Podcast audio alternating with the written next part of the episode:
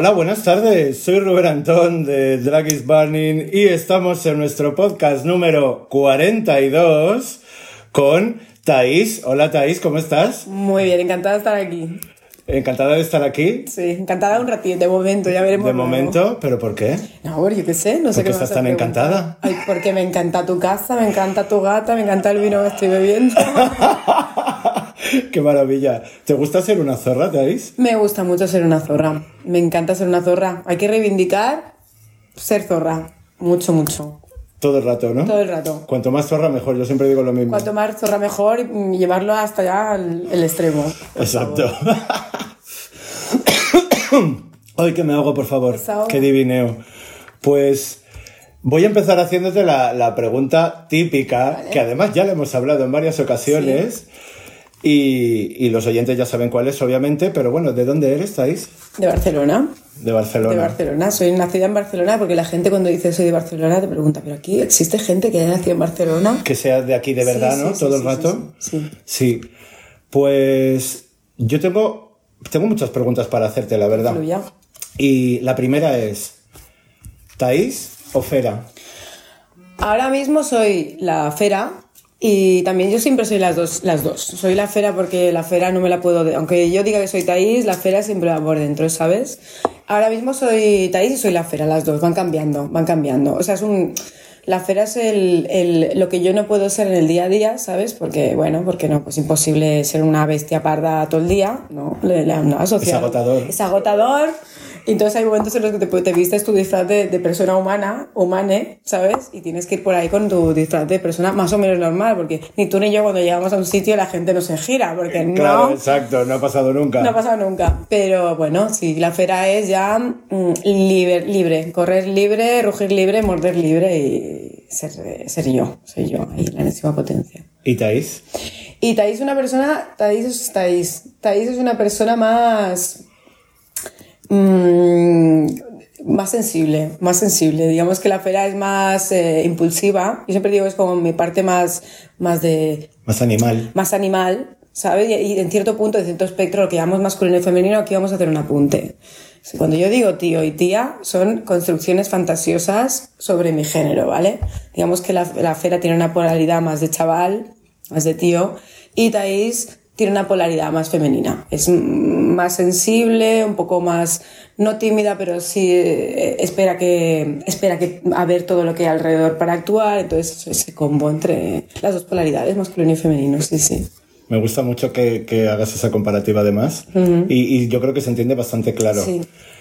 Hoy estás aquí por Fera, más que por Thais. Así que vete poniendo las pieles. Perfecto, ya están puestas. está, hace, hace, mira, desde Vete poniendo por las pieles y cuéntanos Sí. quién es Fera, quién eres. Pues Fera es mm, una, una activista y una persona mm, que lleva muchísimo tiempo trabajando en, en la escena queer, cuando ni siquiera había escena queer, porque hace 15 años o 16, cuando yo empecé a hacer música de mujeres o seres eh, que estuviesen encima del escenario pegando berridos ellas solitas, eh, no, no había ninguna. por- que no, es que no, no había. Por- ahora mismo tampoco hay muchas. Ya, ya sé lo que te iba a decir, digo, tampoco ha cambiado mucho el Tampoco ha panorama, cambiado pero el vale. Pero ahora hay una escena queer que antes no existía. Yo recuerdo los primeros conciertos que hacía que, que, que allí no, no existía, que no, no había feedback porque la gente no entendía bien bien No si entendía lo que tío, estaba pasando. tía, Ni qué intención tenías, ni qué ni intención tenías nada. ni nada. Y la fera nace de la necesidad de decir, mm, estoy harta de estar atrapada dentro de, de, de unas opciones que no me representan, estoy cansada de, de- de tener que ser algo que no soy, ni como mujer, ni como hombre, ni como persona que, de, de género fluido. Y estoy cansada sobre todo de tener que ajustar menos moldes en la industria musical, en la industria del espectáculo, que no van conmigo. Entonces, eh, Fera es eh, la necesidad de decir, doy un puñetazo en la mesa, se acabó y ahora voy a sacar los dientes. Y aunque no te guste, me vas a oír y lo vas a sufrir. Y te vas a enterar de lo que te a voy a enterar. contar. No solo te vas a enterar, sino que te va a gustar. Claro, encima. Claro, claro, claro. Esa sí, sí, esa es la fe, esa es la fe. Qué maravilla. Tú vienes de familia de músicos, que me enteré hace unos días que hicimos una fiestecita aquí en mi casa, Sí, sí. que vienes de familia de músicos. ¿De, de, de, de dónde vienes? Mm, Yo vengo de, a ver, yo vengo de una familia, em, por parte de padre, mm, él fue como un, en, en principios, a finales de los 70, que era lo que eh, se llama la escena de la, de la Barcelona secreta. Todo el rollo del underground preolímpico, Pausisa, Oriol Tranvía, eh, habían un montón de músicos muy interesantes que actuaban en Celeste, los psicópatas del norte, bueno, podría decir muchos nombres. Y hacían músicas muy locas, muy avanzadas, ¿vale? Estaba desde el crowd rock, una electrónica primitiva, eh, la canción catalana, y dentro de todo ese pastiche, Kimi Portet, eh, Los Burros, todo ese rollo, Manolo García. Como muy underground, ¿no? Muy underground Realmente. todo. Y mi padre pues tenía un grupo que se llamaba Liquid Car, que en catalán se lee como líquido caro y en inglés como eh, coche líquido, jaja, que Vale. se le da al jueguecito, pues muy, baja- muy basado en las drogas psicodélicas, en el rollo de Joy Division, un, un proto-punk también a lo... entre Ian Curtis, Lou Reed, la Velvet Underground, todo ese rollo. Y yo cuando murió mi padre, eh, me di cuenta que tenía una voz, porque, la- porque, tengo un, porque tengo un vozarrón, no he tenido que hacer nunca nada, lo tengo, y que sobre todo puse un en el escenario el primer día y me salió una bestia, pero que yo, como si me metiese un enchufe por el culo, ¡boom! Y ahí había un or- cierto orgullo de decir, a mi padre, yo cogí un poco, no el testigo de mi padre, porque obviamente hacemos cosas diferentes, pero sí el testigo de, del orgullo. de- casta. la casta del, del queer. Claro. No solo queer llevado a... La casta del underground, la casta del La casta estar fuera de- del tiesto constantemente, la totalmente. casta del entorno, ¿no? Me imagino. Sí, de estar siempre en los márgenes y a partir de ello creé un personaje que sentía orgullo de, orgullo de, de mm, estar en los márgenes, de ser precario, de mm, que la gente muchas veces te, te utilice para sus fantasías, de, o sea, para sus fantasías, porque muchas veces son fantasías, pero luego no haya un, no haya un lugar para ti dentro de la sociedad. Y yo cogí todo eso, eso, y lo convertí las flaquezas, convertirlas en fortalezas como, como, hace- como muchas veces hacemos con, con el drag o con la escena queer, que es decir, así no hay sitio para mí, pues Pues ya verás cómo, Ya ya verás verás tú. cómo me hago sitio, ya verás cómo muevo el culo. como saco las me quedo sola. y te me pego un. Y es, es puro orgullo, en realidad es, es puro orgullo decir, mm, estoy orgullosa y orgulloso y orgullose de ser quien soy, yo y mi comunidad, sobre todo porque yo no canto solo para mí, yo canto para todo el mundo que pueda sentirse diferente, para todas las mujeres sobre todo, eh, bolleras. Que o- todavía falta mucha Mu- voz en la mujer. Joder, falta, un- falta un, un camino tremendo por recorrer. Y sobre todo para todo aquel que, que se siente raro y no se atreve a decir, oye, oye, que yo estoy aquí y merezco ser escuchado y además merezco mirarme al espejo y decir, me encanta lo lo que más. soy". Eh, Exacto. Claro. Sí, sí, sí, sí. ¿Tú qué crees que pensaría tu padre si te viera ahora mismo? Claro, mi padre nunca, nunca me vio. eh, Claro, por eso te pregunto. Mi padre se volvió muy escéptico con el tiempo, porque también es verdad que vengo una familia de. Porque, a ver, lo voy a decir aquí que no me oye nadie, ¿vale? Yo nací en Pedralbes y me crié en Pedralbes.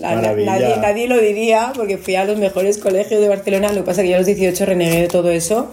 También con- cuando mi padre murió, pues cambió, cambió mucho el, toda la dinámica de que puedes tener a veces de pertenecer a una clase, porque luego, obviamente, el dinero hace Dios, se va. Claro, sí que el dinero te Eh, puede durar o no, claro, o es temporal. Claro, y yo bajé a los 18 años por amor, la primera vez que me enamoré de, de una mujer, y, y descubrí que, que esto era lo mío, que, que prefería no tener nada y buscarme yo la vida, y que mi sitio estaba en los márgenes, porque es donde yo soy la reina, yo soy la reina de, mi calle, soy la reina junto con mi comunidad de, nuestros sitios, eh, te das cuenta que, que, que muchas veces eh, la unión sí hace la fuerza, Siempre. sí hace la fuerza, que es algo que yo he aprendido no, con el siempre. tiempo, exacto, Siempre, y pero hay que elegir con quién. ha sido una lección muy interesante para mí ver que mm, yo, yo cuando era muy jovencilla empezaba con esto, pensaba, "Buah, yo estoy muy sola, voy a estar sola toda mi vida, tengo que tirar, y ese orgullo muchas veces venía de eso, es decir, yo tengo que decir, yo estoy ahí con una chulería, tenía una chulería que era que yo, bueno, ¿dónde va esta? ¿Dónde va esta? Y eh, eh, es toda una construcción al final, porque te das cuenta que los demás están ahí para ti, tú estás para, para ellas y, y para ellas, es súper interesante ver cómo la comunidad realmente nos hace crecer y nos hace eh, pues, pues ir adelante. Sí, sí. Entonces, toda la parte musical, ¿has, has estudiado música? ¿Es totalmente autodidacta? Mm. ¿Es parte y parte? No, no, la parte musical es totalmente autodidacta. Yo me empecé a cantar, de hecho, la- mi, mi, mi única escuela ha sido empezar a cantar, escribir, yo ya escribía, yo llevo toda mi vida haciendo tres cosas que son el dibujo, la ilustración y, y música. Yo ya venía de saber escribir, sabía que tenía una voz, eh, y fue un cóctel de todo. Si yo sé escribir y tengo una voz, entonces lo único que tengo que hacer es aprender a componer. Y tampoco tuve que aprender porque lo tenía de forma natural, porque ya de familia me venía. Entonces simplemente fue sentarme y decir, todo esto que quiero decir, voy a ponerlo en canciones. Voy a contar esta historia con canciones. Todas mis canciones van sobre mujeres o personas de género fluido, todas. O sea, solo tengo una canción que va sobre un hombre y, y va, trata sobre mi mejor amigo, Pau. No sé si lo conociste, me parece que no No, creo que no. pues eh, que murió hace un par de años y, es la uni- y te dieron un hombre hiper mega queer. O sea que, vamos, y todo mi trabajo se centra en eso, en, en contar la historia de, de, de cómo, mm, de, mujeres fuertes, de mujeres valientes, de, de personas mm, que dicen aquí estoy yo. También a veces utilizo mucho el, el- el sexo porque obviamente soy escorpiona y me gusta mucho el sexo. Obviamente, yo también soy Y escorpiona y, eso- y es una, claro, y es, es una carta que me gusta mucho jugar porque em, en realidad tam- a las, a las mujeres bolleras se nos ha silenciado mucho. En plan, si eres una batch, Como muy tabú. ah, si eres una batch no puedes ser sexy para cualquier persona. Mentira podrida, eso es un- una mentira. Hay muchas lanzas todavía que romper eh, en cuanto a la, al hecho de las masculinidades femeninas, a los cuerpos bolleros, todo esto, sí, sí, sí. sí. Pero bueno, que vamos, que de eso tratan mis canciones. ¿En qué canción estás pensando? Pues mira, estaba pensando en Disidentes, por ejemplo, que es un, como el, el- el último hit que hemos escrito, que el estribillo, mm, pues, pues lo único que dice es eh, que todo lo que quiero es mi cuerpo disidente cerca de tu cuerpo disidente, ¿no? Y, y bueno, en ese sentido, como que vas lanzando eh, capsulitas. Y claro, a mí me gusta ser que se entiendan las canciones. Claro. En otros momentos sí puedo jugar a ponerme más poética, con más retórica y tal, pero yo ahora mismo, en este momento de mi vida, primero de todo, yo quiero sacar un disco que sea, tú me estás escuchando, pues esto va a ser una la boca. Claro. Para que, para que Lo voy a hablar en, claro un lenguaje bien claro para que no haya dudas de lo que te estoy diciendo. Exacto, sí, sí, sí, sí. ¿Estás pensando hacer un crowdfunding o algo para el álbum? Estoy pensando en hacer un crowdfunding ahora que hemos empezado porque yo, no sé si, creo que sabes que tenía un proyecto con, que se llama La Quiero Viva. Sí. Que es- yo he tenido solo dos proyectos. El otro día en un concierto habían dos haters que se pusieron ahí a cuchichear que está cambiada a dos por tres de grupo. No, no, no, no, que Barcelona sepa que yo solo he tenido dos grupos. La Quiero Viva, que ha sido 15 años, que fue maravilloso y quiero muchísimo a los músicos que me han acompañado y las músicas. Y ahora somos Fera y las disidentes. Porque la etapa se acabó, yo tenía ganas de hacer cosas. Y sí, estamos pensando hacer un crowdfunding para, no sé si otoño, porque la gente está muy pelada. Bueno, te, te podría sorprender. Es que yo justo hoy Sí. he estado hablando con Victoria Signes de las Sí, Mari Carmen, sí. Que han arrancado un crowdfunding Sí, hace como sé. cosa de un mes. Han sé. superado el crowdfunding. ¿De verdad? Sí, porque se pusieron 1.800 euros de crowdfunding sí, sí, y ya van cerca de los 2.000. Guau, Quedan cuatro días en este momento por delante para cuando salga el podcast seguramente estará ya o a punto de finalizar o finalizado Hostia, ya. qué guay. Pero, pero sí que han llegado al objetivo y lo han lanzado en el peor momento de la historia mundial. Total, pues mira, Y han llegado. Entonces desde aquí te animo a que si lo tienes que hacer, lo hagas pues me y que sepas idea. que tienes todo el apoyo de tanto de Dragis Barling como de, toda la audiencia que podamos tener. Hombre, hombre, es que, que- sí. que es muy guay eso. Ese disco va a ser, para todos, para todos, para todos. No lo dudo. ¿Quiénes son las disidentes? Mm. Mira, las disidentes son Ana Bonano, otra Ana que entró, que es eh, una Ana que no me acuerdo cuál es su apellido, por cierto, Ah, no me acuerdo, yo le llamo Ana, Ana, Ana Junior, que tiene 20 añitos, y eh, Jordi Farreras, que es un músico que estuvo en... Ah, bueno, Ana, que es Ana. Ana. que es Ana, con pregunta. Sí, que el otro día estuvo aquí en mi casa y estuvo tocando la guitarra y publicamos un vídeo en Dragis Pues en blanco y negro. eh, la misma, la que viste en casa. Maravillosa, maravillosa, Ana, maravillosa. maravillosa. Las dos Anas son maravillosas, Jordi también. Y Jordi es pues, un músico ya con muchos años, que está muy curtido, toca en el Primavera Sound, con Ran Ran Band también. eh, digamos que es un músico ya de, de escuela y de clase. Entonces, Ana Bonano sería el cerebro de la guitarra. Ana Junior también es como yo, que es un michillo. Y, y Tiene la actitud. Tiene la actitud, toda. Y es, es- es muy interesante eh, juntar generaciones eh, en proyectos musicales. Súper interesante, porque igual que ahora estamos por... mm, Y también creo que, que la, la edad también es algo a desconsiderar, ¿sabes? Para romper otra, otro cliché. porque tener un grupo de gente que tiene 20 años menos que tú y ver que muchas veces pues te, te, dan ellos igual que tú, que tú les das es, es, muy guay. Sí, sí, sí, sí. Qué maravilla. ¿Habéis pensado algún título para el álbum? Porque claro, me hace gracia porque es como Fera y las disidentes, que es un poco como a las que Dinarama. Claro. Porque tú ya no puedes entrar solo como las disidentes porque ya tienes tu nombre como Fera. Entonces es como, ¿habéis pensado algún, algún posible título para el álbum o todavía es algo como a consultar? Las disidentes, de hecho, es un grupo que, que creé yo también con, e, con ellas, porque que yo quería, no quería que fuese solo Fera y gente que no tiene nombre, ¿sabes? Yo quería dignificar un poco el trabajo de, de, de las músicas que me, de la banda. que me están acompañando, porque es mi banda al final y, y yo soy su, su, banda también. Igual que ellas son propiedad mía, ella, yo soy propiedad suya también. Sí, sí. Y entonces mm, pensé, pensé en ponerles un nombre, ¿vale? Y yo creo que se va a llamar Disidentes el disco, fíjate. Directamente, ¿no? Como, como el primer disco de un artista que solo lleva el nombre del artista. Mm, se va a llamar no se va a llamar Fera Disidentes, pero Disidentes sí, porque es que es lo que yo quiero decir con este disco. Es en plan, esto es para la disidencia. Esto quiere ser un, un zarpazo de orgullo para la disidencia. Y sí, sí, sí, creo que se va a llamar Disidentes seguramente. Me gusta, lo seguiré súper de cerca, ya lo sabes. Ahí, estamos, ahí estamos, que estamos siempre ahí en unos sitios y en otros. Antes me has mencionado el género fluido. Me parece muy interesante porque es un tema que nunca hemos tratado en, en los podcasts. como de manera directa sí. y como yo no me considero de género fluido no soy la persona más indicada para hablar entonces me gustaría que, que, me contaras qué es para ti sí. el género fluido vale, yo, ¿tú cómo, cómo sientes el género fluido? claro yo creo que para, para empezar vale yo creo que hay tantas tantos sentimientos de género o sexualidades como personas porque es así, no hay, no hay dos sentimientos de género iguales. En mi caso, yo mm, el sentimiento fluido lo, lo, sé porque yo me siento muy mujer y muy hombre a la vez. Y no está reñido. O sea, tú es que me, lo puedes ver incluso en la cama, lo ves. Y fuera de la cama, si me conoces, lo ves. Si no, no tanto, obviamente. A mí siempre me ha gustado mucho jugar entre, entre la apariencia física y lo que, lo que eres de puertas para adentro, ¿sabes? Y además me me, el otro día pues tengo una, una amante que me decía, claro, es que hay muchas bolleras que te ven y dicen, ¡buah, esta bollera old school te va a empotrar y no sé qué! A ver, todo bien con parecer una bollera old school. Y si lo tienes que hacer, lo haces. Y si lo tengo que hacer, lo hago. Pero cuidado con ponerme etiquetitas, que lo oiga toda Barcelona, cuidado con ponerme etiquetitas de bollera old school y hostias en vinagre, porque una cosa que yo lleve un pantalón de tío y lleve el pelo corto y me ponga una cadena o lo que sea, no significa que se me, eso no significa que sea menos es que mujer, ¿eh? es, lo de siempre de, es lo de siempre de la imagen porque a mí me ha pasado a mí me ha pasado también drag, en, claro en, en, el punto contrario también de decir como llevas barba y eres grande y eres mm. peludo eres un super macho alfa y digo es que a lo mejor es que claro. el alfabeto griego tiene un montón de letras el alfabeto griego tiene un montón de letras ¿Sabes? o sea me encanta parecer bollera y, y, y me encanta serlo que bueno, que también tengo mis, mis, mis, mis, pues mis cosas y mis historias con otras personas que no son... Sí, tus eh, fetiches. Tengo mis fetiches.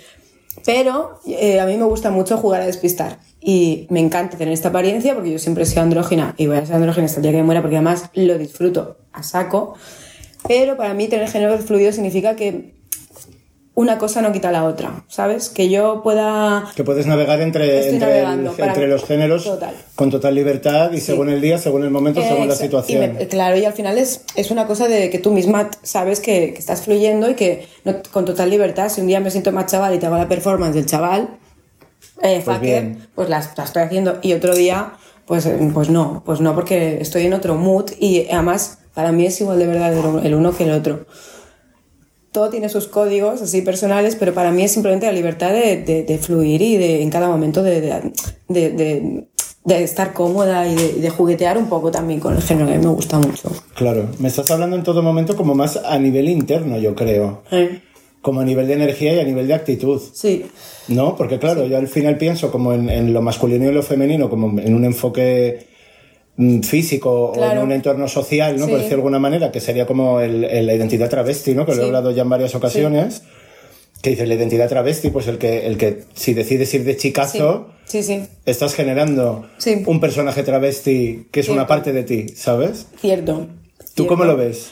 Claro, para mí, yo entiendo que mi performance principal es mi, mi, mi exterior. Pero es que es la, es la performance con la que yo me siento cómoda, porque, porque me gusta. Me gusta tener este exterior que la gente muchas veces como, uy, uy, uy, uy, uy, voy a ir alfa, voy a ir alfa.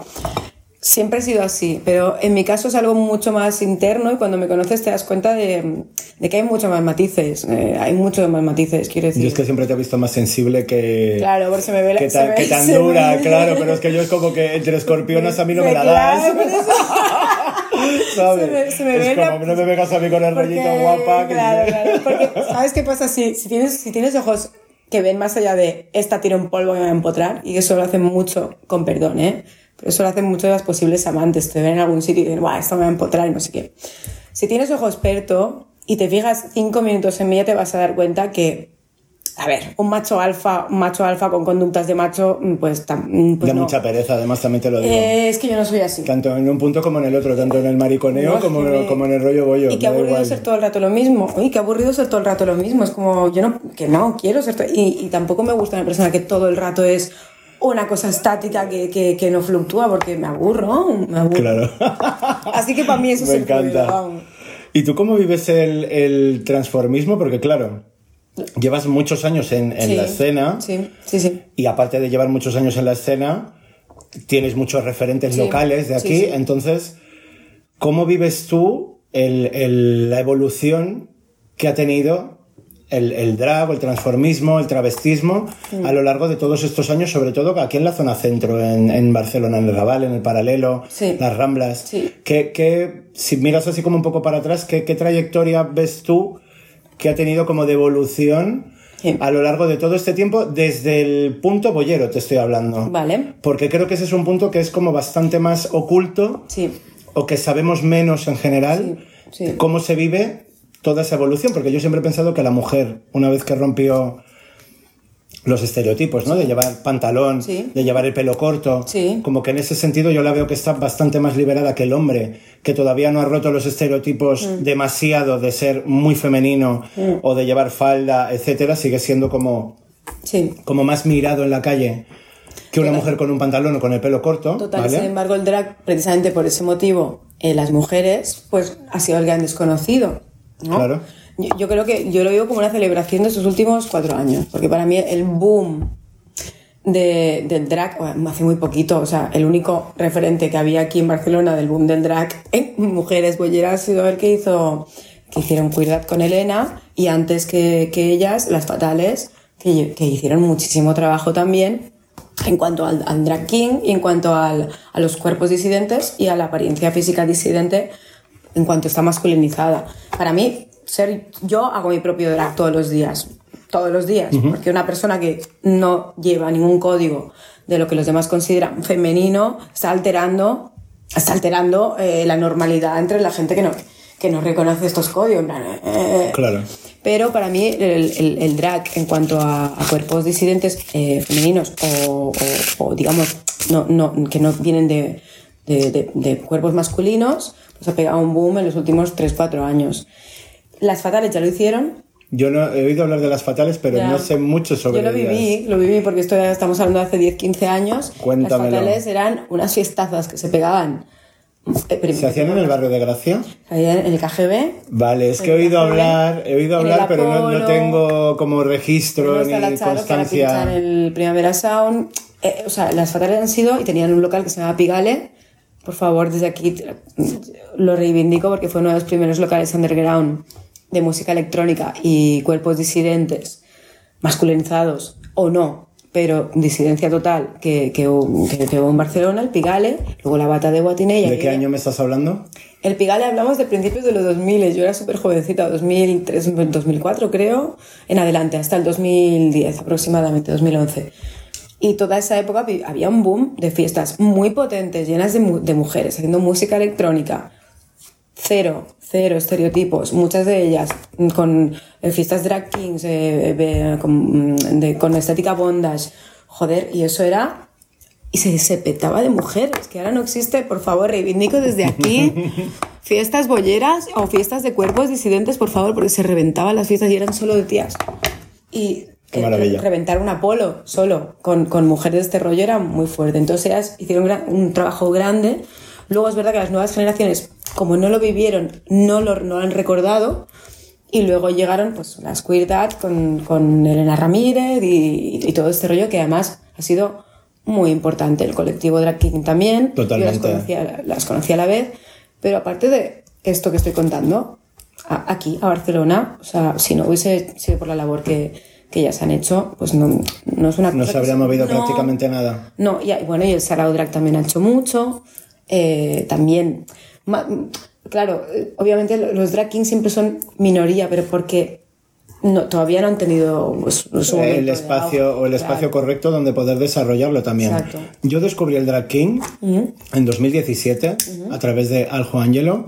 Sí, De claro, pluma. claro, de, con plumas, ¿verdad? Cierto, Julio, cierto. julio de me los dejo. 2017 Que me fue la primera vez que, que, que además es que yo conozco a, a Aljo Angelo desde Sí. Hay que reivindicarlo tiempo atrás también, ¿eh? incluso. Lo está dejando, hay que reivindicarlo Sí, también. tiempo atrás. Que, que- Y claro, yo para mí fue como de repente el, el descubrimiento, creo que ya lo he dicho en algún otro podcast, pero fue como el, el descubrimiento de decir, hostia, es que, es que puede haber un drag masculino. Sí. No que una mujer pueda hacer drag, sino Sí. puede haber un drag masculino. Total. Total. Y eso para mí fue como, como un súper descubrimiento. Sí. Y ya te digo que fue en julio de 2017 y yo con Drag is Bargain empecé a hacer cosas en febrero de 2018. O sea que es anterior Que hace muy poquito de todo. a, que yo esté moviendo todo lo que estoy moviendo. Y al final me llamaba la atención porque hablándolo también con Sara de Colectivo Drag King, decíamos, no hay suficientes referentes, Sí. ya no que haya suficiente espacio, no hay suficientes referentes. Y para no haberlos, Sí. Está siendo un boom muy grande lo que está pasando porque creo que es incluso, te podría decir, más necesario Yo estoy totalmente de acuerdo. que el, que el transformismo masculino. Sí. O sea, que el transformismo femenino, mejor dicho. Yo estoy totalmente de acuerdo porque además mm, Porque es más desconocido, o sea, es como más oculto total. Y sin embargo las chicas lo están, de alguna, sin saberlo, yo creo que cualquier, mm, no sé, estoy pensando también en la chava guerrilla, en la bata de Boatiné y toda la movida que se que, que, que, que solía rondar por ahí también, que, era, que es muy drag king, y la chava de hecho también ha hecho mucho por el colectivo.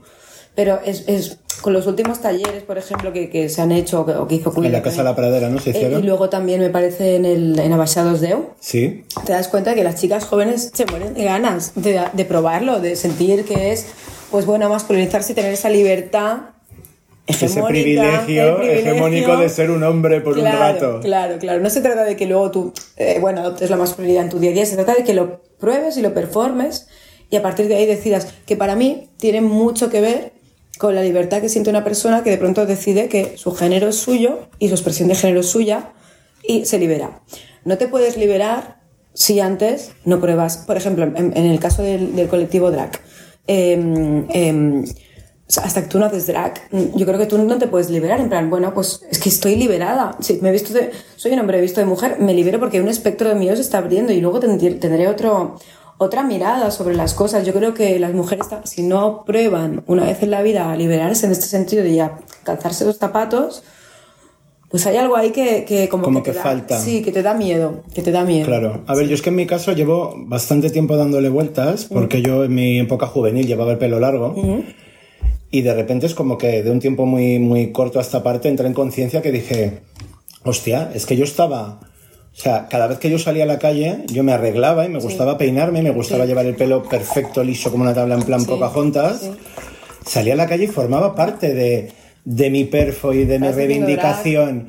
Pero yo no era consciente de eso. Pero en cambio sí que me doy cuenta que en cuanto me corté el pelo y cambié la, la- la expresión de género, tan evidente, ¿no? Decir, de repente pasas a estar rapado con barba, o sea, Sí. el, el público cambia totalmente Total. la manera de mirarte, Sí. la manera de dirigirse a ti. Sí.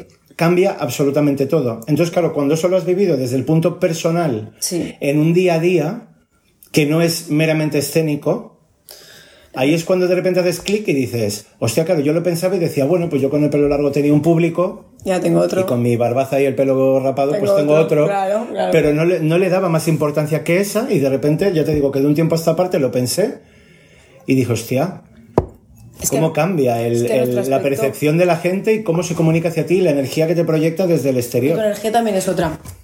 O sea, mm, el, el exterior no es la cosa más importante del mundo, pero tiene un poder infinito sobre los demás.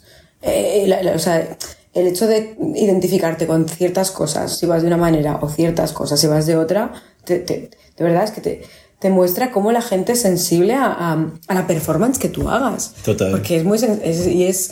En ese punto yo creo que es muy interesante eh, liberarse un poco y decir.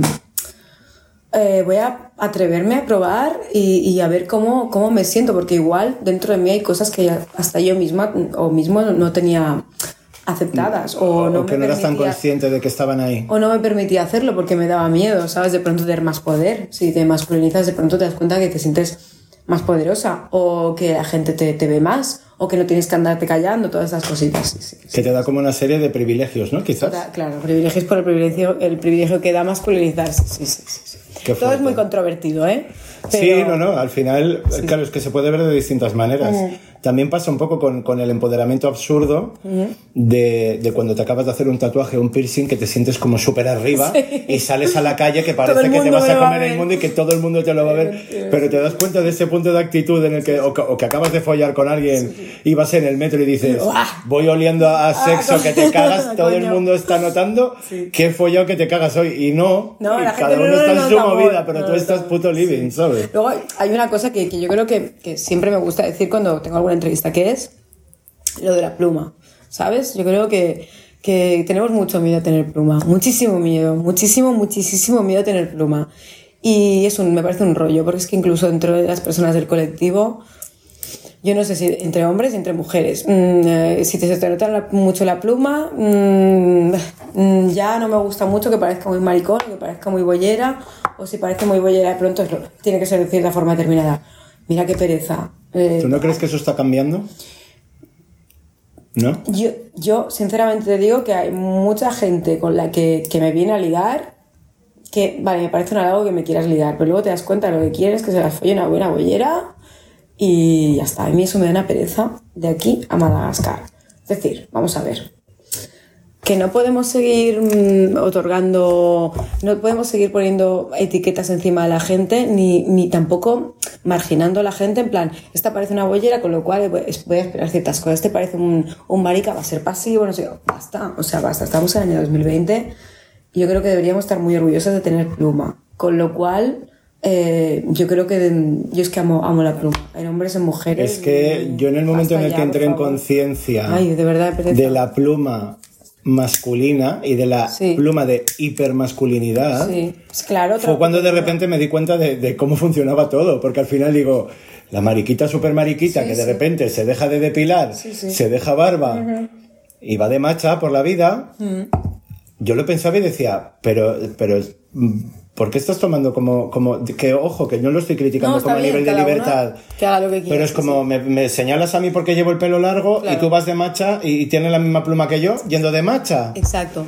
Ese es el punto. Joder, que hay- era cuando yo decía, yo no me meto en cómo te comportes, pero me estás señalando a mí con el dedo, entonces como buena zorra te empiezo a analizar Sí, sí. y me doy cuenta que tienes más que callar Exacto. que señalar. Entonces es como, ¿qué coño estás haciendo? Como las bolleras de pelo largo solo quieren follar con bolleras de pelo largo o te da vergüenza salir una noche o, tener un amante con el pelo corto. Anda ya, nena, o sea, acéptate, acéptate, amor, lo que te guste, lo que no, quiero decir.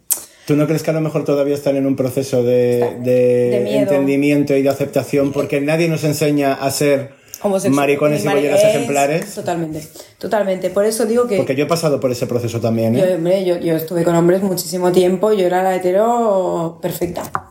La hetero perfecta. Me encanta. ¿Dónde me ves? Y to- a ver, mm, a ver, que yo soy muy señora de mi casa. Uy, que se me ha caído algo. Uy, el móvil. El móvil. Que soy muy señora de mi casa, ¿sabes? Pero mm, es eso, que al final, para mí la pluma es algo muy bonito y que no deberíamos, ni dentro del colectivo ni fuera, estigmatizarla. Porque es que es súper sexy. Es que, por favor, es que, que es muy sexy que se le note a alguien que es bollera o que es Pero es que yo creo que siempre se nota. Yo también lo Es que por eso me hace gracia que dices tú, al hablar de la pluma, yo siempre lo- lo- me lo he tomado como. Pero si es que se nota. Sí, sí, sí. Y es maravilloso que se note, ¿por qué no? Si yo miro a una tía y me doy cuenta que es bollera, es porque alguna pluma tiene, no me digas cuál. Mm.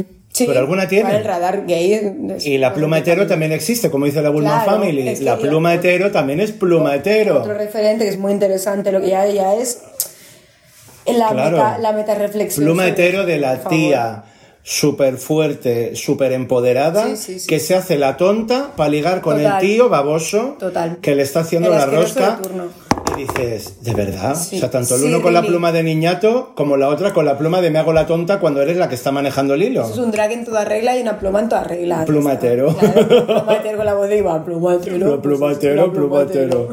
Total, total, total. Me gustaría que me hablaras de cómo ves la escena musical Mm. underground en Barcelona. Ese es otro tema. Ese Ese es un tema, temazo. ese es un temazo. Y por, te Pues no la pregunto porque tú eres la más La indicada es para, que- para decirlo. Sí la veo, pero la veo que la gente que está intentando hacer cositas no tiene cabida porque la industria está muy enfocada en entretenimiento, ¿vale? Entonces, sí que hay grupos muy interesantes, está Papatopo, que es abiertamente queer, están los Centauros también, que son abiertamente queers, eh, están pues la Mari Carmen también, que tiene su proyecto musical, pero fíjate que es todo gente, ves Papatopo, que ya tiene su, ¿no? su sector, que es más pop, obviamente. Si no haces música pop, o haces música más urbana, o haces música más Comercial, digamos. ni siquiera comercial, es música más amable o más fácil de que entre dentro de los cánones, ¿sabes? Si no haces ese tipo de música, la escena está mal. Porque pese a que gracias a uñas y dientes, que ha hecho una labor No he podido ir todavía, que no tengo perdón de Dios. pues ha hecho una labor increíble para que músicos de la escena queer underground lleguen al Apolo. Eso está muy bien. Salas pequeñitas como el Fridonia, la 3 de Apolo, como he dicho, etcétera, etcétera. Pues sí hay un pequeño reducto de resistencia en el centro de Barcelona eh, que eh, de verdad que está facilitando mucho las cosas. La nueva gestión dentro del Apolo con Aisha Camp, por ejemplo, una mujer que de pronto posibilita que los grupos pequeñitos lleguen al Apolo está de puta madre. Ahora bien, los grupos que no hacen música urbana y no hacen una música que sea fácil de, de entender para el público joven, que es eminentemente el que compra la música, pues bueno, se lo tienen que currar mucho y se gasta, es, es- hay mucha precariedad dentro de la música underground a día de hoy. Dentro del underground en general hay mucha Eh, precariedad. muchísima si no tienes un precariedad. sponsor, Claro. un marido funcionario, Claro, claro, o, o vienes Es de una familia que te lo pueda ayudar a Exacto. sostener, porque si no, Exacto. Y sí que hay, hay gente muy potente, está el puto chino maricón, es que hay, hay, hay, hay gente dentro del colectivo que está haciendo cosas muy interesantes, pero fíjate que ya... Arca, hola. A- Arca, Arca ya hola. está en un Arca, nivelón. Hola. Ah, Y Arca, a mí me encanta lo que, lo que hacen, el directo me encanta. Es verdad que me gustan más los directos que luego los discos. Los discos no me los pongo porque me, me, alteran el biorritmo, pero en directo me parece un, un músico excelente. Pero aparte de tres o cuatro, pues eh, la escena de la gente que, que lo tiene más crudito, ¿sabes? Porque no tiene detrás un, un apoyo, pues bueno, ya veremos lo que pasa. Pero a ver, son tiempos para no hacer valoraciones, porque tal y como están las cosas, si ya la música era precaria antes, imagínate ahora. Pues eh, es que yo en parte pienso que no ha cambiado tanto. no, yo también lo pienso. Pienso que no ha Sí, cambiado gusta tanto porque pero sí, porque músicos, o sea, me refiero que no ha cambiado tanto, pero ni para bien ni para mal, o sea, que siga habiendo músicos como ha habido toda la vida Sí. haciendo un montón de cosas sí, y sigue habiendo grandes voces, sigue habiendo sí. grandes músicos Sí. que, que por una cosa o por otra, pues a lo mejor no tienen la oportunidad de mostrar su trabajo, no tienen un entorno apropiado para o para grabar. crear disco. un grupo. Bueno, pero grabar un disco hay muchas maneras de grabar un disco, que no se te olvide Guau, es que yo. que estamos hablando de, o sea, que tú vienes de donde vienes. Sí, sí, sí, sí, sí. Entonces, ¿qué me estás contando? También, también es grabar verdad- un disco. También es verdad que yo nunca, en 15 años nunca se me ha ocurrido ponerme a grabar un disco, porque, porque nunca se me ha ocurrido. Porque somos un grupo de directo y a mí nunca me da la real gana de grabar un disco. Este año me gustaría, porque es que sin disco no, no deja... Pero es que el disco es necesario. Sí, ya lo sé. Lo que pasa es que yo, como soy así, que me gusta llevar la contraria a todo el mundo, pues siempre hemos sido un disco, un grupo de ven al concierto o, o no los oyes. Pero, no, este año, este año sí me apetece hacer el Berkami y grabar las canciones que se pueden escuchar. Porque ya va siendo Claro. que son 15 años, muchos. Ya 15 años para sacar un disco, ¿te También te- imaginas? Pues mira, yo me he tomado 16 años para sacar un disco. También te digo que eh, para no haber grabado un disco, pues siempre hemos tenido buena fama. O yo por lo menos no siento que me falte el reconocimiento. La verdad es que músicas, que hagan música mm, como la mía y que por lo menos la gente le reconozca su trayectoria sin haber grabado un disco, pues ahí no hay nadie. Yo creo que no. No Yo nadie, creo que no. que pues, no me. Porque la que más o la que menos ha sacado a lo mejor algún single en plan oficial, por lo menos. Mira, saqué la cuarentena, me la cuarentena. de la cuarentena, maravilla. Cuéntame cómo fue el proceso de la cuarentena. Pues eh, la cuarentena fue, mm, pues yo, además esto salió en marzo, o sea, tú fíjate que eh, el día antes de confinarnos yo ya había compuesto la cuarentena.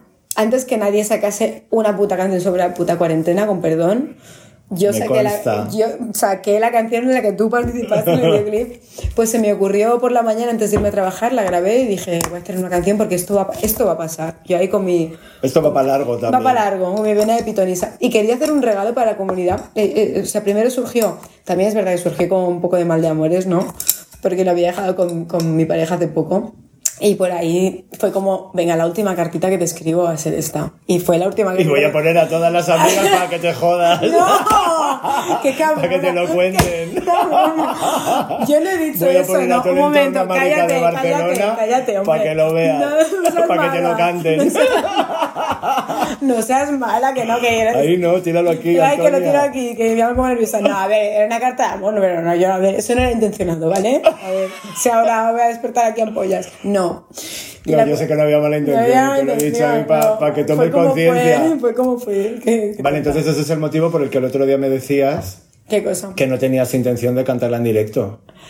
Mm, Lo que pasa es que como es un tema tan facilón, pero seguramente si vamos a dar algún concierto, la tocaremos porque la gente me la pide, cántala la cuarentena, pues... Es que para mí ha sido la canción de arranque de la cuarentena. o sea, si sí tuviera que hacer una Sí playlist, y de hecho, al final fue una canción que eh, cuando empezamos a hacer el videoclip con, con, con Laura Merino y luego con los Centauros que hicieron una maravillosa producción y el fit, la, idea es, vale, esto ha empezado como una cartita de amor y yo me he quedado tranquila, pero es que esto quiero que sea para la comunidad. Y de hecho así fue, porque ese momento totalmente casual, o sea, no había nada premeditado de que saliese media comunidad ahí, nada, eso no, había nada pensado, fue rodado porque además teníamos que cerrarlo porque en la sala Pueblo nos lo querían estrenar. Claro, Entonces teníamos que había como una ya. fecha, claro, claro. Así que fue todo rapidísimo y al final acabó siendo un regalo para la gente de la comunidad, en plan, escúchatela y muy bollera además, porque el videoclip es Claro, muy bollero claro. y, y muy gay. Así Bésame que, ahora, nena, Claro, hola, claro, hola, que- baby. hola, baby. Así que sí, sí, al final me quedé muy a gusto, que no gusto, me quedé. Qué maravilla. Yo he tenido ocasión de verte en directo ya varias veces y te he visto tanto en modo acústico en la comida de los desamparados que hicimos en la Casa de la Pradera, que fue así como Muy freestyle casual. total, sí, y en el Candy Darling también te he visto. Y la verdad que, que me gusta mucho porque a mí siempre me gusta, o sea, me siento muy afortunado, ¿no? De, Mm. de tener un montón de gente en mi entorno Sí. que os considero grandes artistas Sí, bueno, bueno. y que tenéis un talento que a mí me, me, me, me encanta, o sea, es como muy, muy de aplaudir constantemente, ¿no? Porque cuando Bueno, realmente hablo con amigos que están fuera y tal, siempre me dicen, ay, pero es que en Barcelona estáis haciendo un montón de cosas chulas y tal, y yo entiendo que no sé por qué, porque dicen Dios los cría y ellas se juntan, Sí. pero estamos en un entorno como muy propicio a que ocurran cosas buenas sí. y que ocurran cosas maravillosas. Sí. Y por otro lado también lo pienso, y como yo no estaba en ese mismo entorno en Madrid, me llama la atención haber tenido que desplazarme y haber cambiado mi vida, Sí. venir a Barcelona para arrancar un proyecto como Dragis Bunny y tener un entorno alrededor que me nutra tanto Que te apoye, que te artísticamente, ¿sabes? Es que, es que creo que, que este, este caldo de cultivo lo podemos encontrar. Yo siempre he existido, ¿no? Eh, resistencia. Pero ahora hay un tipo de resistencia que nos gusta, ¿sabes? Porque igual hace 10 años había resistencia, pero yo no me sentía muy del todo Yo tampoco, identificada. claro. Es el problema. Lo veía desde fuera y era como, vale, sí, lo veo me Sí, gusta, pero, no, como- no formo parte de eso. Exacto, exacto. Y en Barcelona yo creo que hay un caldo de cultivo entre gente entre 20 y 40 años, ¿sabes? Que es muy interesante.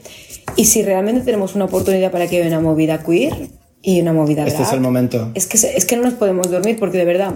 em, ha sido la cuarentena lo ha cortado, vale, pero se estaba empezando a dar una verdadera movida queer en la música, con el drag, con las propuestas eh, que cuestionan también el ocio, pero de una forma muy guay, o sea, muy fresca, muy potente, muy enlazada con la, con la modernidad, pero no la modernidad de, de foto, me hago la foto en la fiesta y... con la modernidad real de que nos movemos por los mismos Sí, sitios, coincidimos sí, en los mismos sí. sitios y nos hemos conocido cara a cara en la calle. Sí, con la modernidad. Antes que por internet. Un tipo de modernidad que está en contacto con la precariedad, que está en contacto con la realidad, que no vive en los mundos de Yuppie, que sus padres no le pagan el loft donde está viviendo en Pueblo Nuevo, toda una serie de cosas, ¿sabes? Que yo creo que es al final lo que realmente mueve el panorama eh, cultural, musical y social en, en la comunidad LGTBI. Y como nosotros tenemos este contacto con, con eh, ciertos, ciertas formas de hacer que son, no digo atractivas, pero sí que conectan con los tiempos, esto pasa poco, Porque esto- ¿sabes? que- es que es lo que te digo, es que es un momento en el que dices, está pasando ahora Sí, sí, sí. De una forma muy fresca. y- de una forma muy natural y es lo que a mí me llama la atención porque cuando empecé con Drag is Bunny fue precisamente por eso, porque dije, está ocurriendo algo Ahora es el y yo qué puedo aportar a mi comunidad y qué habilidades tengo que pueden sumar Sí, a la lucha de toda la comunidad sí, y sí, en ese momento no conocía a la cantidad de gente que puedo conocer ahora desde que lo empecé hasta ahora. y, y yo Y creo sé que es un momento único. Es que, es que eso es único y no deberíamos dormirnos ni desanimarnos, porque es muy fácil ahora. Y, bueno, lo digo hoy, que qué día estamos hoy, que no sé ni qué día. Pues vivo. estamos a Bueno, principios de septiembre, 2, 2020, 3 de vale, septiembre, no sé qué día vivo, creo que es Eh, 3. O sea, que quede esto porque es súper importante que no nos durmamos. No tenemos que estar creando ni produciendo todo el rato, no, a eso. Pero sí no, que no nos dé la bajona y nos metamos otra vez en un. Guau, estoy solo. Otra vez en el hoyo". Cada uno en su movida. Es que eso ya no puede pasar. No puede pasar porque es que tenemos una responsabilidad grande que es la de vamos a verlo realidad, ¿sabes? Mm, Cuando todo esto acabe, tenemos que intentar sumarnos todos, todos juntos, para que la movida cultural del, del panorama queer sea una realidad y sea incontestable. Mira, te lo voy a decir ahora. Yo tengo un proyecto de una ópera eh, queer que se llama Queercelona, ¿vale? Maravilla. Donde me, lo que quiero es que cada, eh, cada, mm, digamos, cada, no cada casa, sino cada persona que tenga un proyecto queer en Barcelona in- haga una canción, a una performance y para que eso sea un, un musical rollo rent, ¿sabes? Ay, qué maravilla. Sí, te lo digo ya aquí porque así, así me lo acabo Sí, de sí. creer. Pues, eh, y ese, es algo que me gustaría presentar a- al centro LGTBI y luego al, al- pues bueno, a ver si nos dan ayudas o algo. Y en ese, es en plan, tío, que ahora es el momento de cogernos y decir, en vez de separarnos, vamos a estar Unirnos. fuertes y, ¿sabes? Para poder Yo creo que ya lo estamos. Yo creo que ya lo estamos también. Yo creo que ya lo estamos. Y en cierta medida yo creo que la cuarentena nos ha venido muy bien para quedarnos cada una en nuestro sitio. Sí, sí, sí. sí, sí. ¿Vale? Porque yo he visto durante la cuarentena que un montón de gente que estaba como satélite alrededor ha desaparecido y se ha diluido. sin duda. En cambio, los que estábamos haciendo cosas de antes, hemos seguido haciendo durante la cuarentena y seguimos haciendo cosas después. Sin duda, sí. Y sin duda yo creo que nos estamos posicionando en un punto en el que en cuanto se abran las puertas de las salas, Bueno, vamos a ir como locas. O sea, ya, va- ya- o sea, ya se ha estructurado todo para que en el momento en el que podamos mover un pie, lo movamos todos a la Se han vez. tejido muchos vínculos también durante la cuarentena porque mm, si, te han si has podido echar un cable o si te han podido echar un cable, la gente lo ha hecho. Y igual no conocías mucho a esta persona, pero si te ha podido echar una mano con algo de produ o luego dando eh, voz a tu proyecto por redes. Y, Como que nos hemos pusto a prueba un poco los unos a los otros, ¿no? Durante la Sí, cuarentena. claro, vamos a, ver, vamos a ver, somos familia, no somos familia. Y sí somos familia. Y ha estado, ha estado muy interesante. A ver, quedan meses un poco downs, es decir, venga, venga, venga, que, que, que, que- que seguimos aquí. Pero yo creo que es lo que tú dices, a la que se abran las puertas, vamos a salir como cohetes porque tenemos muchas ganas de... Es que yo hay un momento en el que cada cosa que ocurre en Barcelona eh, eh, lo están haciendo todo amigas. Es que es eso. Y es, y es lo que, me, que es lo eso, que me es sorprende, porque dices, hay un montón de gente cuando vamos a eventos grandes, que dices un Futuroa, ¿no? Por ejemplo, Sí. en el Apolo, Sí, sí. coincidimos muchos allí, pero hay mucho público que no tiene nada que ver con nosotras y que no nos conoce de absolutamente nada o que nos ha visto pero no hemos hablado nunca. Y, Y de repente es como que todo eso se ha diluido, pero es que sigue estando ahí. Los que lo hacen son todos conocidos. Claro. Y eso ya te da un... No, te da una pista de cómo puede ser el futuro. Claro. Sí. Me, me llama mucho la atención que, que sin haberlo hablado tengamos como el, el mismo punto de Sí, vista sí, total. Es que, es muy, es que te da como un poco de calorcito y de esperanza, ¿no? Es decir, mm, hostia, eh, eh, no sabemos cómo va el futuro, pero de verdad que hay cosas mm, muy interesantes por hacer. Sí, sí. es ¿Tú qué crees que le falta al movimiento boyero de Barcelona? movimiento novellero le falta un poco de glamour, un poco de aceptación de sí mismo, un poco de potencia y un poco de unión. Totalmente, hablando. Y le falta un poco de orgullo, orgullo y sobre todo de volverse a mover, porque yo eh, eh, lo que echo de menos es que haya un, cierto orgullo bollero, que es lo que hemos hablado. Estuvimos en la radio el Primavera Sound hablando con Cristina Pastrana, con Ceda Carmona y con Elena también. Em, hace falta que vuelvan a haber fiestas de bolleras. Existe Camballo y existen fiestas eh, no eh, ¿Cómo se llama? ¿No normativas? ¿O No, como- no, no, ¿A qué te refieres? Donde solo entran mujeres. Ay, que se me Así la como, como, bueno, exclusivas de mujeres. Sí, bueno, exclusivas. donde-. Digamos que, que entran mujeres o, o personas de, pues eso, eh, o trans. Pero echo de menos fiestas bolleras, pero de verdad, normalizadas. Una fiesta bollera grande en el Apolo, por favor. Mm, no digo que no entren tíos. Mira, eso ya lo hablaremos, hablará. Eso sí, porque yo lo estoy pensando, digo que voy a tener que entrar por la puerta de atrás, porque entrar voy a entrar. A ver, yo creo que tiene que haber de todo, ¿vale? Eh, Sí, fiestas- pero que la temática, y se- no pero que, que se asuma que es una fiesta de, de Que la- mujeres. Que las embajadoras sean las bolleras o las. Y las- las artistas mujeres bolleras en el escenario, o- mujeres trans y. eh, Bueno, cuer- mujeres. cuerpos mujeres en toda regla. Y, Sí, sí. cuerpos, y cuerpos disidentes también. Eh, creo que falta muchísimo eh, un poco de glitter sobre la lesbiandad. Me encanta. glitter sobre la lesbiandad y colmillos sobre la lesbiandad. Es decir, ser bollera y parecerlo es la cosa más hot del puto mundo. Por favor, mm, Barcelona, escucha esto. Ser bollera y parecerlo es la cosa más hot del mundo. Apúntatelo bien, nena. Porque es así. Falta mm, hacer algo y que ese algo sea una, un sitio donde todo el mundo entienda que ahí van que va a ser mm, una cosa que, que vas a querer ir, vas a poder Y que entrar. sea ¿o un, no? es- un espacio seguro también para, para expresar Exacto. tu género como te dé la gana. Exacto. Y para celebrar también el, el- el orgullo, tío, de, de- del cuerpo bollero, ¿sabes? Ser una mujer trans y ir allí y decir, "Pff, Claro. sí, ¿sabes? Es- Yo creo que falta un poquito de eso, porque estamos muy desperdigadas, eh, bajo mi punto de vista, ¿vale? Y creo que mm, debería, deberíamos hacer algo para mm, no ponerlo de moda, porque es un poco frívolo, pero sí, ponerlo de moda, no, pero, pero que sea algo que... Bueno, ponerlo de moda es visibilizarlo Y realmente. devolverle el, el lugar que tiene que tener, que es un lugar muy interesante y muy, y muy rico también. Claro. Es que yo creo que, que a lo largo de la historia ha sido como el éxito, lo que, lo que yo he percibido, ¿eh? Sí. El éxito de, de la bollera artista, ¿no? Sí. Ha tirado mucho al, al DJ, Sí, ¿no? Sí, como sí. Que, que yo todos los referentes que puedo tener anteriores a, a toda mi experiencia aquí en el Raval y en Barcelona, siempre han estado vinculados con la noche, pues es una Sofía Cristo, ¿sabes? Como DJs, el Yearly Circuit, etcétera. Pero claro, sé que es un producto que no es un consumible del underground. no. Y que se ha, se ha creado desde, el, desde de la la visión empresarial también, desde una visión empresarial más que una- desde una visión necesaria. O porque tal vez es, un lugar en la que tienen visibilidad, ¿sabes? Una mujer que pincha, Cora Novoa, o la Charo, o la Fosky, pues vas a un Apolo lleno de gente y te ven y dicen, ah, bueno, una, una bollera guay que pincha. Pero las bolleras hacen de todo y son artistas extremadamente interesantes en todos los campos, en las artes escénicas.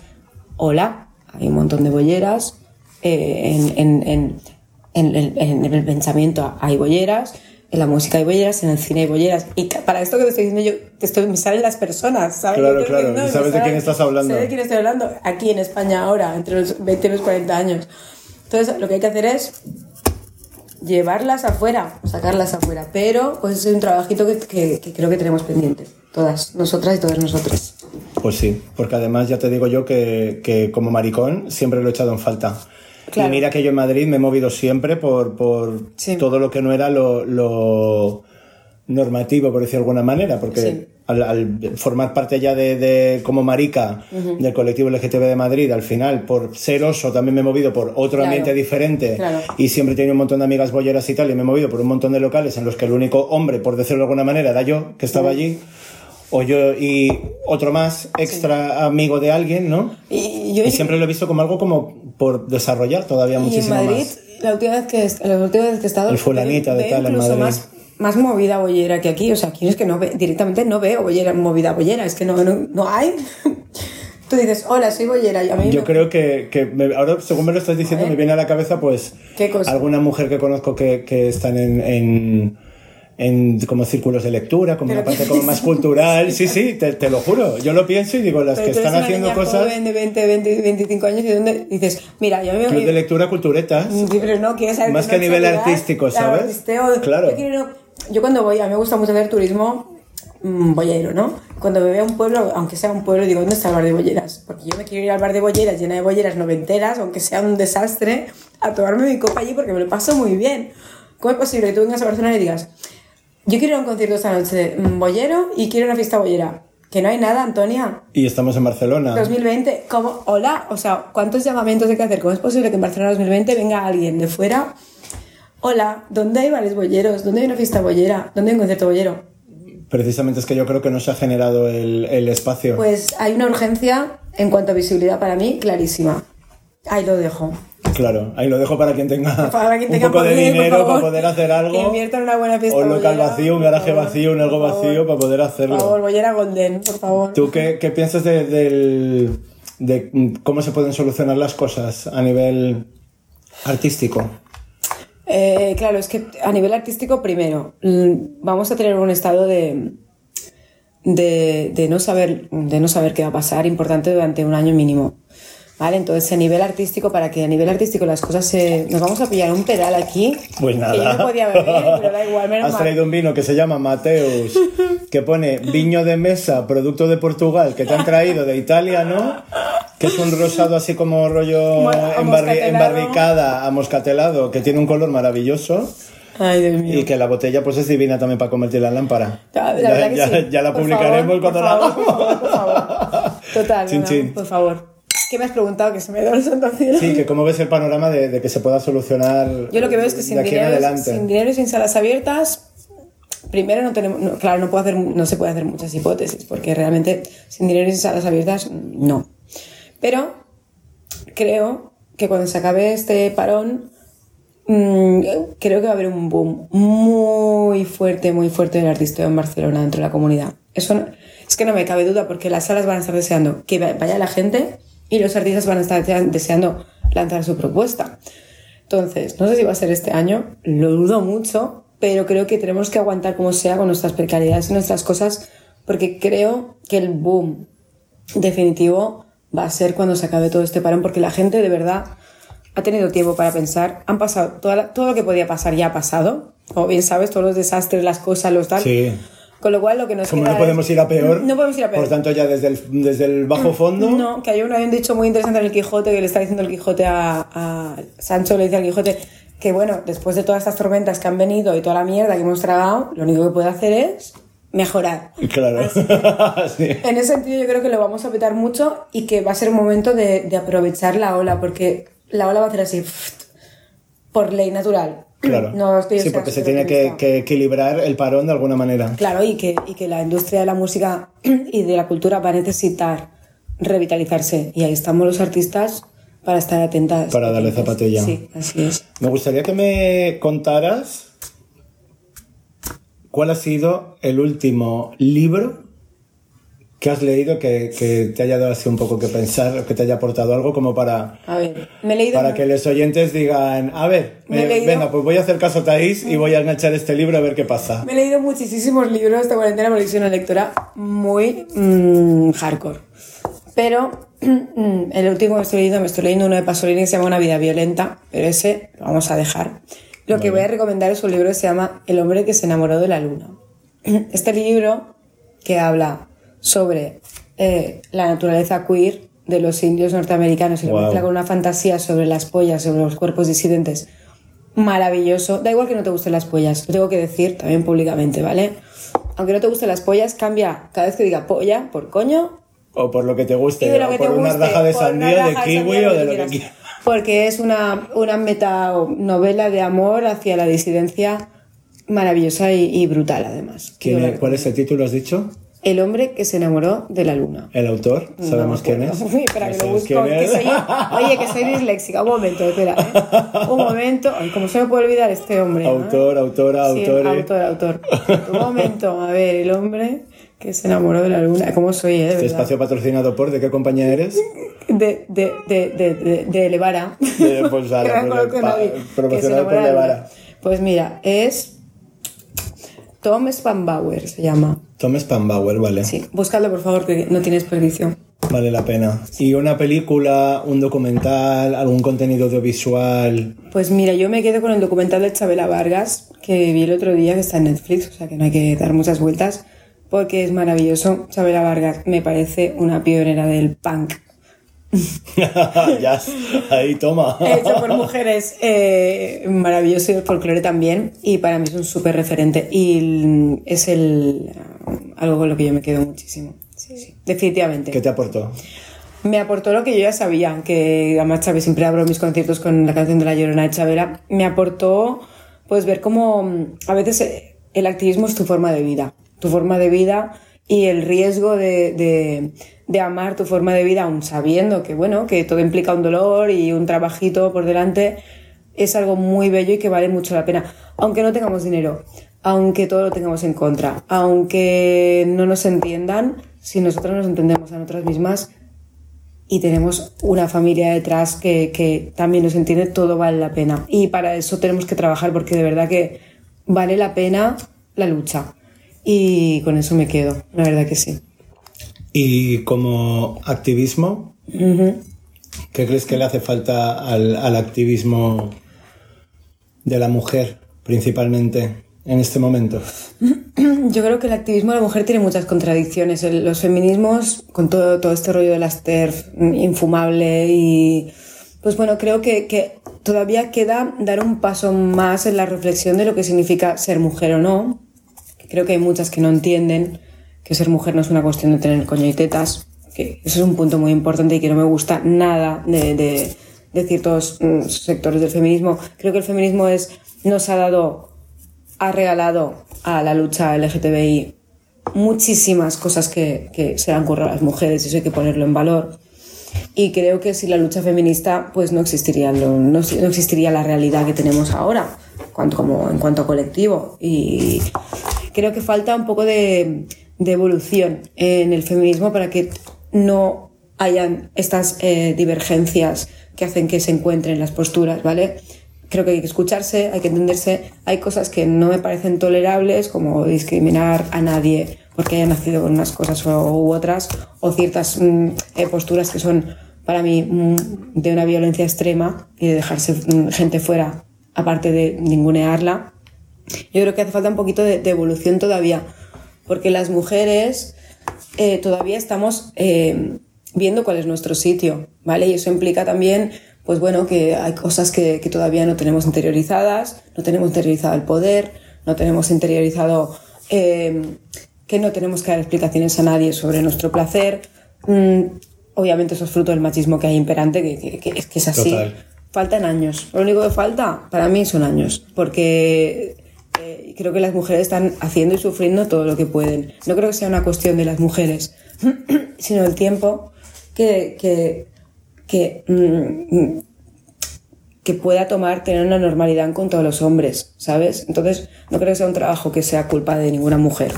Creo no, que, es que yo creo que es algo que es como más global Total. Para mí que, es, que específico tiempo. de la mujer, Falta porque tiempo. también yo creo que ayuda a lo global a que la mujer tome más conciencia de su posición. ¿no? Falta tiempo para que la normalidad sea mm, eh, la libertad, la igualdad y la justicia, pero es que eso todavía no ha llegado, porque mientras tengamos que luchar tanto todos los días, pues todavía faltará tiempo para que la igualdad llegue, porque es que nosotras estamos trabajando mucho, muy duro, para, porque estamos educando, al final estamos educando a los hombres sin quererlo todos los días, todos los días, porque es que el feminismo es una postura en la cual tú te das cuenta que tienes una responsabilidad muy grande como mujer, no solo la tuya, sino también tener que luchar contra todo lo que hay fuera. Entonces, son muchas mochilas, ¿no? Eh, no creo que nos falte nada, nos falta tiempo para, para mm, adquirir lo que ya merecemos de natural. Entonces, tiempo, nada más. ¿Cuáles crees que han sido los grandes logros de la mujer en estos últimos tiempos? Para mí, eh, los, el siglo XXI es el siglo XXI gracias a los feminismos y a los derechos LGTBI. Es decir, las, dos grandes- las únicas dos grandes revoluciones que han habido en el siglo XXI para mí, feminismos, la entrada del feminismo que cada vez tiene más peso en la sociedad y la entrada de, de- de- con fuerza de los derechos LGTBI paralelamente a los feminismos. Creo que ha marcado el carácter del siglo XXI y creo que es la única revolución, la revolución eh, feminista eh, de libertad sexual, libertad de género y la conciencia de que eh, la conciencia antirracista y antiespecista. Para mí son las los cuatro los pilares que, que están moviendo realmente los valores del siglo XXI. Aparte de esto, no creo que haya ninguno más. Claro, sí, quizás porque a lo mejor son los más necesarios, los más evidentes Y que- los que más necesitan una revisión y una actualización Sí. desde cero. Sí, bueno, y que, que si nos ponemos, ponemos a hablar de capitalismo, es que yo creo que todo esto está dando vueltas en torno a sí mismo hace mucho tiempo. Ni me meto en política ni en economía, porque eso ya no, no, no forma parte de nosotros. Nosotros somos la disidencia que engloba feminismo, derechos LGTBI, antiespecismo, antirracismo, que son nuestras luchas. Para mí son las únicas que ahora mismo tienen algo de valor.